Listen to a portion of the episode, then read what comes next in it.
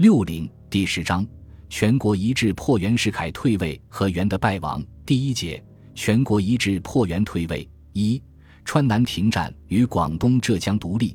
袁世凯宣布取消帝制之日，蔡锷尚在川南发动猛攻，广西陆荣廷也正秣马厉兵，准备攻湘屠越。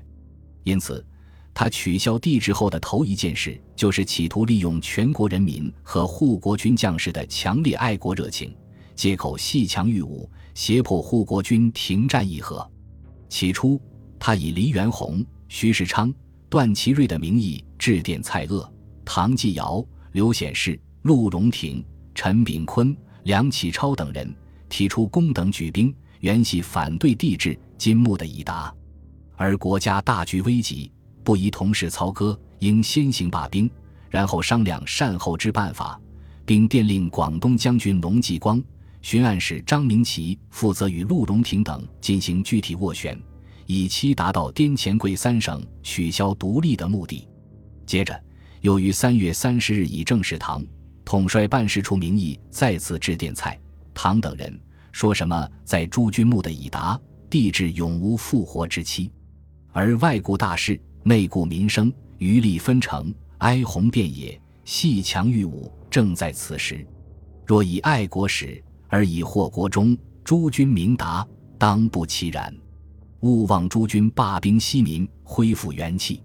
然而，民国四年以来，袁世凯翻云覆雨，背誓食言，专操权术以舞弄万众的事实，毕竟太昭然了。他祸国殃民的罪恶行径所给人们的教训也太惨痛而深刻了。因此，蔡、唐等人没听他这一套。四月二日。蔡锷复电黎元洪等三人说：“国事飘摇，人心罔定，祸源不清，乱中离矣。莫察全国形势，人民心里尚未能为向成取量，表示不能继续承认袁世凯为总统。”次日，唐继尧也复电指出：“金元氏虽取消帝制，实已构成叛国之罪名。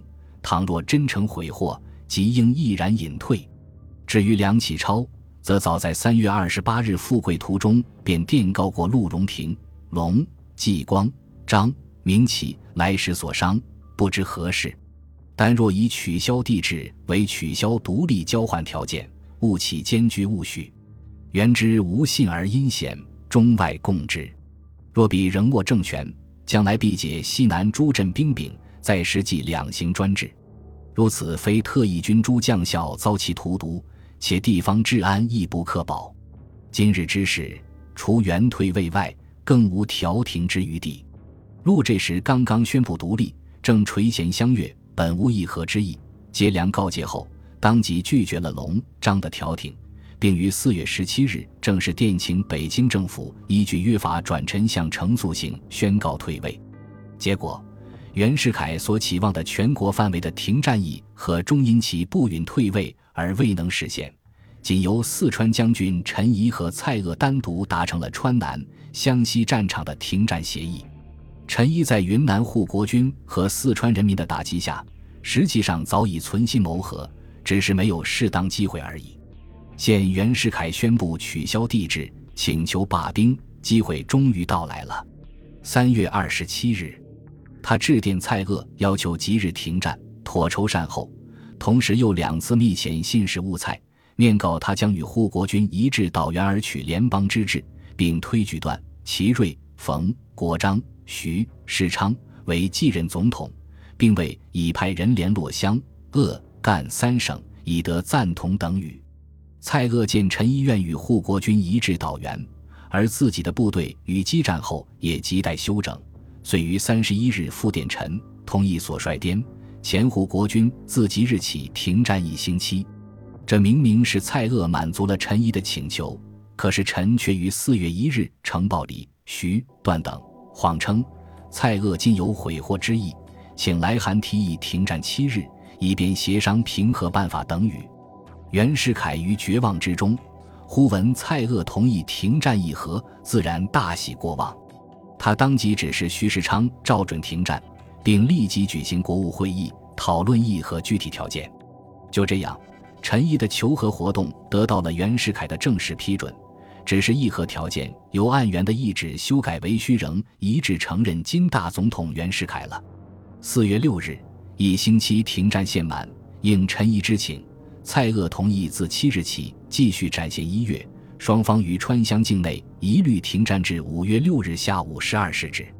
九日，陈仪所派议和代表刘宜清、雷彪到达永宁，接受蔡锷所提停战规约三条：一点两军暂守防线，无论大小部队不得进出布少线外一步，如违约冒进，格杀勿论；二军使及信差出入，以两军高级军官所指定之道路为限，军使除特别许可外。以二人为限，且不得携带军旗。军使以两尺见方之白旗为标记。如军士无故被伤害者，依刑律治罪。三凡有着便服、携带器具、徘徊于两军部哨线之间者，准予射击擒捕。后来，由于袁世凯于停战期内借口剿匪，疯狂镇压川湘各地起义民军，蔡又补充规定：各地起义之民兵。其有指挥官而有一定标志者，亦应与护国军视同一律，在停战期内彼此均不得相犯。这样就有效地保护了各地的起义民军。对于议和条件，陈毅首先提出草案八条，其中最重要的一条是仍需一致承认袁世凯为总统。据陈供认，刘、雷二位议和代表出发时，他曾特地交代，此条如得赞同。其余不妨迁就。接着，蔡锷提出修正案十条，其中一至九条是：一仍暂以袁世凯为总统；二线两个月内召集已解散的民国元年参众两院议员在上海解决总统问题；三务期实行民国元年约法；四起义各省将军以下各级官长在袁世凯暂任总统期间不得更换；五大赦党人。六，在袁世凯暂任总统期间，为维持国会起见，将起义各省军队编为二师，分驻于北京附近。七，起义各省军队所用军费应由中央协计。八，任段祺瑞为湖北将军驻武昌，仍任冯国璋为江苏将军驻南京。九，护国战争爆发后，开拔至各省的北军一律撤回原防。但是，当他通告独立各省征求意见时，除桂、粤、龙继光已于四月六日宣布广东独立，两省因电线梗阻未赴外。云贵两省，特别是贵州刘显世，却对仍任袁世凯为总统一条极力反对，致使议和陷入僵局。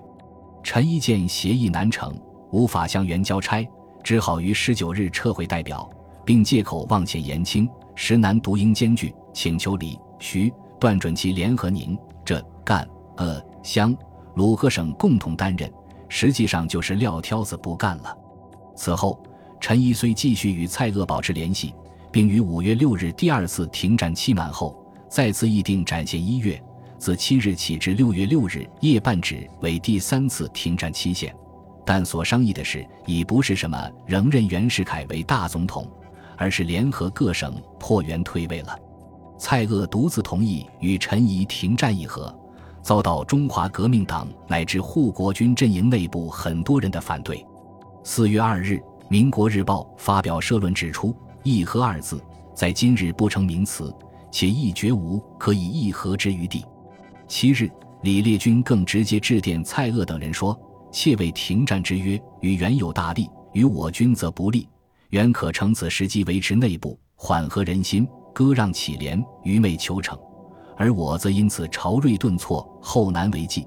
北方准备积极反袁的良将劲卒，也必因此而复怀观望，反为袁世凯所机制。他希望蔡锷等人能奋志扫除妖孽，建立新猷，用电邦基，以解时危，以验民望。十五日，黄兴也自美国通电唐绍仪及全国各界，表示不去袁逆，国难无已，望立足调停，免于后累。最后。连梁启超也以袁世凯未有退位决心而电主蔡锷，蜀相许停战之意，切勿许之。但是，如前所说，由于护国军屡经激战，急需切实整理，而各路敌军又叫我为忧，是非得新援即将器械人员，但要补充完备，绝难移转攻势。因此，蔡锷终究还是不顾各方的责言，同意了陈仪的停战请求。至于后来一再宣布停战延期，除有陈仪再次转向同意破元退位、决心宣布独立等客观情况外，也是唐继尧增援计划系未能见诸事实和李烈军帅所部违命入桂，致令全班计划为之牵动的结果。而这些恰恰是蔡锷所身为扼腕的。他虽同意过仍暂任袁世凯为总统，但正如他自己所说，不过是交换意见，借以为探刺各方面情形及运动联络之地，是一种过渡性的策略措施。就在他对陈仪所提议和条件提出修正案，征请众议以供研究之时，他还曾叠叠二安陈仪力辟首条之万不可行，促其联合各省破元退位。其实。蔡锷对停战议和并不存在什么幻想，早在三月底，他就表示过：“无柴既皆一齐，自须贯彻始终，方肯罢休。”为此，他告诫唐继尧不宜以一隅之小利害而以其喜戚，犹不可因小故而惊义气，力促他赶派增援，吩咐川湘，并补充弹药，同时催促他从速决行以下各事：一派椭圆吩咐各省切实联络。促其速速举义，获守中立；二对越夷促轨积极进行，赶速攻下阳城；三速向日本订购军火及制造弹药器械，火速运滇；四派专员驻日，并请唐绍仪、武廷芳等以办公办私资格赴欧美各国接洽一切。后政府成立，即任为驻外代表；五组织举议各省总代机关，以资提切。六感行筹划军备，以图大局。至于他自己，更为因停战议和而放松继续作战的准备。三月三十一日，他下达首次停战令，但同时又命令前线各将领：停战期中，逆军难保不破约城虚以袭。我所有前线各部队仍应固守现阵地，严密警戒，万不可稍有松懈。四月七日，他通令续行停战。